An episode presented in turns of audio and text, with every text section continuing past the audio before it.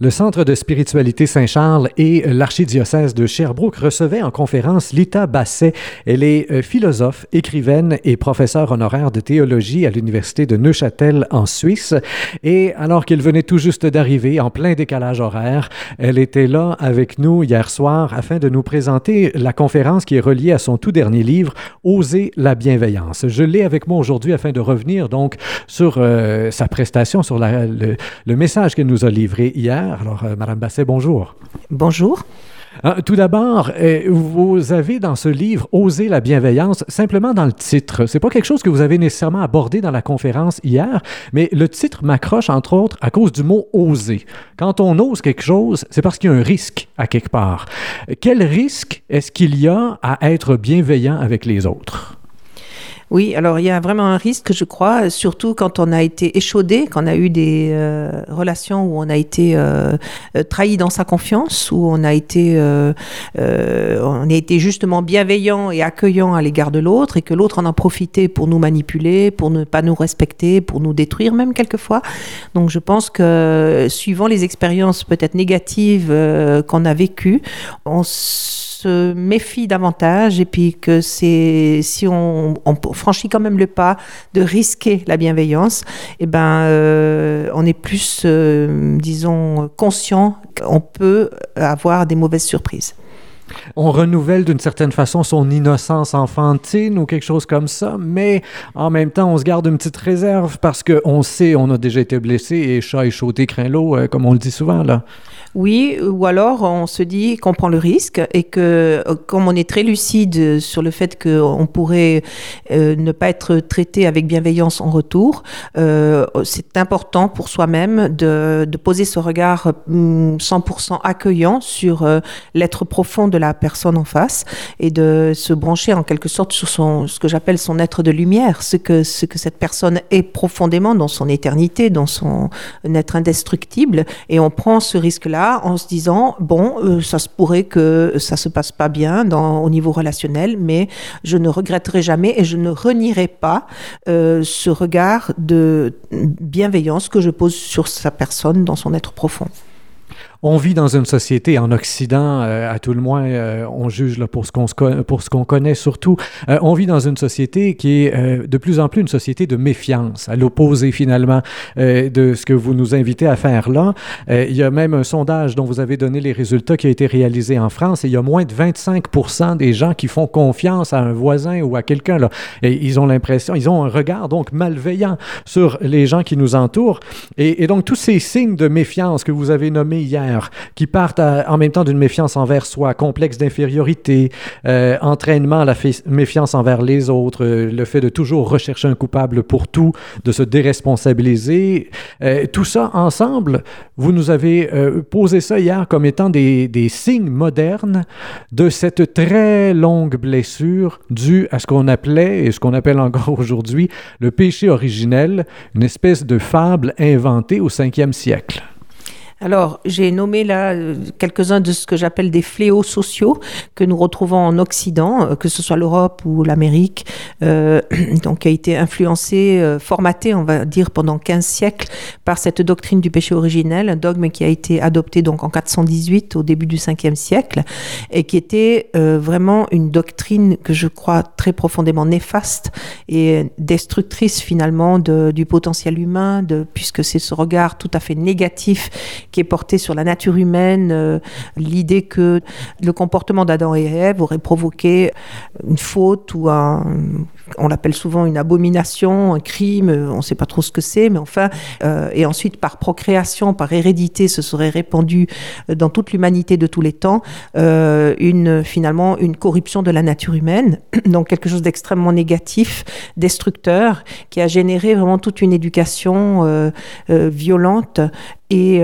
extrêmement abaissante, enfin méprisante sur l'être humain, à commencer par l'enfant. Euh, qui, depuis le berceau euh, et même depuis la vie intra-utérine, est considéré comme mauvais et devant être redressé.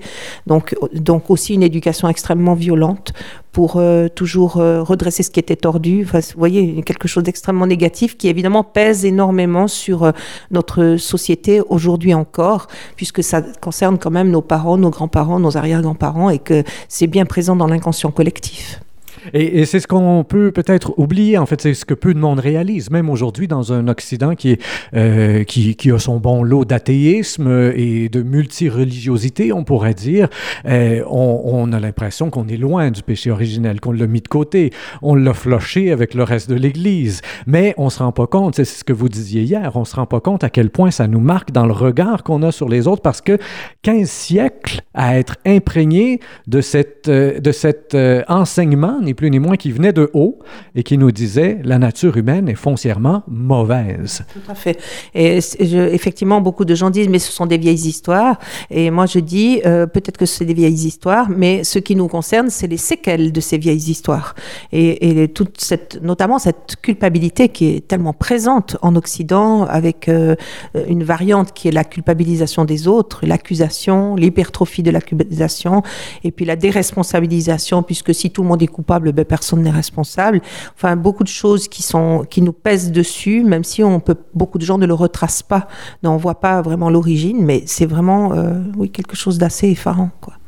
Un, des aspects qui a permis à cette doctrine de s'enraciner si profondément, euh, à partir de Saint Augustin, comme vous l'avez dit là en 418, euh, c'est une lecture très, très, très littéraire des textes. Adam et Ève ont existé, Adam et Ève euh, ont péché, et là, on a, on a bonifié tout ça. Et on a vu que ça, c'est pas terminé, ça existe encore aujourd'hui. Déjà, hier soir, après votre conférence, il y a des gens qui sont venus me voir pour euh, me donner des commentaires suite à une question que j'avais posée. Il y a des gens qui sont allés vous voir pour vous citer des versets en vous disant, voyez comment Satan est partout dans le monde. Donc oui, le mal est là, le mauvais est là. Donc, beaucoup de gens encore font une lecture aujourd'hui très littéraire de la Bible, et, et ça donne emprise encore à cette théorie du péché originel finalement. Alors, je ne dirais pas une, lecture littéraire, je dirais une lecture historiciste, c'est-à-dire que euh, on a cru pendant des siècles que Adam, il avait existé un Monsieur Adam, une Madame Ève, et que c'était un récit historique, en quelque, en quelque sorte objectif de quelque chose qui s'était passé réellement dans l'histoire de l'humanité, euh, alors que depuis euh, un bon nombre de décennies, on a mis à jour le, ce qu'on appelle le langage mythique, c'est-à-dire que un mythe dit quelque chose de vrai de la condition humaine, mais n'est pas sur le même plan qu'un documentaire ou un, un récit historique. Donc on a euh, projeté en quelque sorte sur ce texte euh, l'idée qu'on avait préconçue que puisqu'il y avait autant de malheurs dans le monde, il fallait l'expliquer et que la seule explication possible était que c'était une punition en quelque sorte, que, les humains avaient commis une faute qui faisait que ben ça les avait plongés dans autant de malheurs. Et évidemment Saint Augustin qui est l'inventeur de, de, cette euh, doctrine du péché originel euh, et qui a beaucoup influencé pour qu'elle soit adoptée pensait que ça expliquait tout finalement. Tous les malheurs du monde s'expliquaient par bah, Adam et Ève, le péché originel. Et donc, comme on le disait, il y a encore quand même des gens qui s'accrochent à cette euh, version, à cette, façon de lire la Bible aujourd'hui. Euh, vous avez quand même tenté hier de le montrer qu'il euh, y avait justement dans cette dite Bible plusieurs messages qui euh, nous montraient que la nature humaine, elle est très belle, qu'elle vit dans un milieu qui, lui, est plein de soubresauts et plein de tohu-bohu, de chaos, et etc., mais que la nature humaine en elle-même, elle est bienveillante, sans tomber dans le piège, et ça, ça a été quelque chose d'important je pense, hier, sans tomber dans le piège du tout bon, tout mauvais. Il ne s'agit pas d'enjoliver les choses et de rendre tout rose, là effectivement, j'ai pas voulu euh, tomber dans l'autre extrême, qui est de dire euh, l'être humain, euh, après avoir dit pendant 15 siècles qu'il était mauvais avec un M majuscule, ben il est bon avec un B majuscule, parce que c'est pas non plus ce que disent les textes bibliques. Ce que disent les textes bibliques, c'est comme vous l'avez dit tout à l'heure, il y a un chaos, le chaos originel qui est dès le premier verset de la Bible. Il y a un tohu-bohu, il y a ça part toujours d'une situation très difficile, parce que la condition humaine est difficile. On, ne peut pas vivre en tant qu'humain autrement que dans la souffrance. Il y a, je dire, il y a, il y a tellement de choses qui nous font mal. Et ça, ça fait partie de notre condition. Et, à force de souffrir, ben, on peut être entraîné à se replier sur soi-même et à, couper la relation avec l'autre. Et on peut être entraîné dans des dysfonctionnements qui vont être à leur tour très destructeurs pour d'autres personnes, etc. Donc ça, c'est la condition humaine. Et euh, Jésus disait euh, pas qu'on était, euh, l'être humain était bon par opposition à l'être humain était mauvais. Il dit ni l'un ni l'autre. Il dit euh, l'être humain est malheureux, malfaisant. Il y a un mot très fort en grec qui veut dire que c'est un mélange de malheur et de malfaisance. Nous sommes tous des gens blessés avec des histoires douloureuses et, qui, et chose qui peut nous entraîner à être malfaisants et euh, non respectueux des autres et, euh, et destructeurs pour les autres.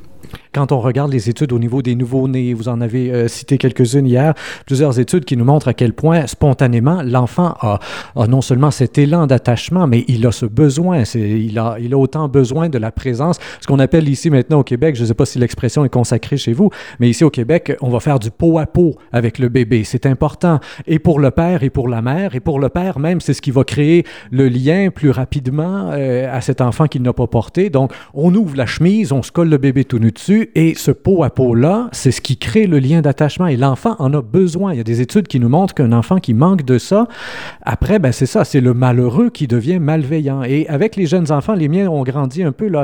Je le vois tout de suite. Si on s'en occupe pas assez, s'il n'a pas sa dose d'amour quotidienne, il devient malveillant assez vite. Absolument. Euh, ce besoin d'attachement, ce lien ne s'enseigne pas. C'est un besoin inné, primaire, aussi fort que la faim et la soif, disent les spécialistes euh, effectivement, euh, le, tout petit ne survivrait pas sans, euh, sans cet attachement. Mais ça, ça va complètement dans le sens contraire de la doctrine du péché originel qui disait que l'être humain est égocentré, qu'il ne pense qu'à lui-même qu'il n'a aucun souci des autres. On voit très bien qu'on est à l'antipode là. En fait, spontanément, l'être humain est au contraire fait pour la relation, ouvert à la relation. Et comme vous venez de le dire avec vos propres enfants, le fait d'être dans cette relation euh, fondamentalement bienveillante, euh, parce que vous-même, vous recherchez le lien avec votre enfant, et comme lui le recherche aussi, euh, il y a une sorte de climat de bienveillance qui s'instaure entre vous deux, et c'est ça qui va faire que lui, il va pouvoir grandir en gardant ce regard bienveillant à l'égard des autres. Et donc, c'est ce que vous euh, invitez les gens à faire en disant oser la bienveillance, comme de retrouver finalement, de redonner ce regard originel que pouvaient avoir euh, des proches qui nous aimaient finalement tendrement à des gens qui en auraient besoin. Euh, quand vous avez cité hier juste un exemple qui tournait autour de Jean Vanier, on a vu toute la salle faire Ah, comment cet homme est bon, comment il redonne justement à des gens sur qui on a souvent posé des regards malveillants, il leur redonne une estime extraordinaire juste parce qu'il les aiment tout simplement et qu'ils les regardent. Euh, mais évidemment, euh, la question du public, moi, je l'attendais. Je ne sais pas si vous y étiez préparé, mais avec tout ce qu'on voit aujourd'hui euh, dans, dans, dans l'actualité des dernières semaines, des derniers mois, le djihad au Moyen-Orient, une montée de violence un peu partout, des manifestations dans la rue, j'attendais la question. C'est bien beau le regard bienveillant, mais il faut pas être condescendant non plus, il faut pas être mou, il faut pas être... que dire de toute cette violence? Est-ce que l'homme est mauvais ou non? Est-ce que c'est simplement un malheureux malveillant là, qui va aller couper la tête de quelqu'un euh, dans le désert au Moyen-Orient. L'idée, c'est de renvoyer dos à dos ces étiquettes qu'on met si l'être humain est fondamentalement mauvais ou s'il est fondamentalement bon. C'est pas ça le sujet. Le sujet, c'est que notre valeur profonde, nous ne la connaissons pas, euh, mais ce qui est important, c'est que nous posions un regard euh, d'accueil inconditionnel sur l'être profond de l'être humain. Même le djihadiste, euh, lui-même, qu'est-ce qu'il a vécu comme violence dans son histoire euh, pour en arriver à poser les actes qu'il pose. Et maintenant, nous, du côté chrétien, il me semble qu'on a fait pas mal non plus, hein, en termes d'inquisition, de, torture, de, de croisade et toutes les horreurs qu'on a faites, sans compter les dernières guerres qui se sont passées en Europe, guerre mondiale euh, l'Allemagne nazie, etc. Je pense qu'on là, on n'a pas grand-chose comme leçon à donner aux, autres. Et puis, la violence, elle a toujours fait partie. Il n'y a rien de nouveau aujourd'hui. Je ne comprends pas pourquoi on, nous dit que ah la violence aujourd'hui, mais j'aurais pas voulu vivre au siècle de mes grands-parents ou de mes arrières euh, ou au Moyen Âge. Dire, là, quand on regarde l'histoire, il y a lire Jean Delumeau, euh, l'historien, là, qui nous, raconte comment on vivait du temps dans ces siècles là, de christianisme au Moyen Âge. Mais c'est une horreur absolue. Donc je me dis, il n'y a rien de nouveau là. La grande question, c'est est-ce qu'on veut continuer à reproduire la violence qu'on a subie euh, et on le fait chaque fois qu'on retombe dans la malveillance et on attend, on dit les autres, euh, euh, il n'y a rien à attendre de ce monde, il n'y a rien à attendre de l'humanité. Est-ce qu'on veut continuer comme ça?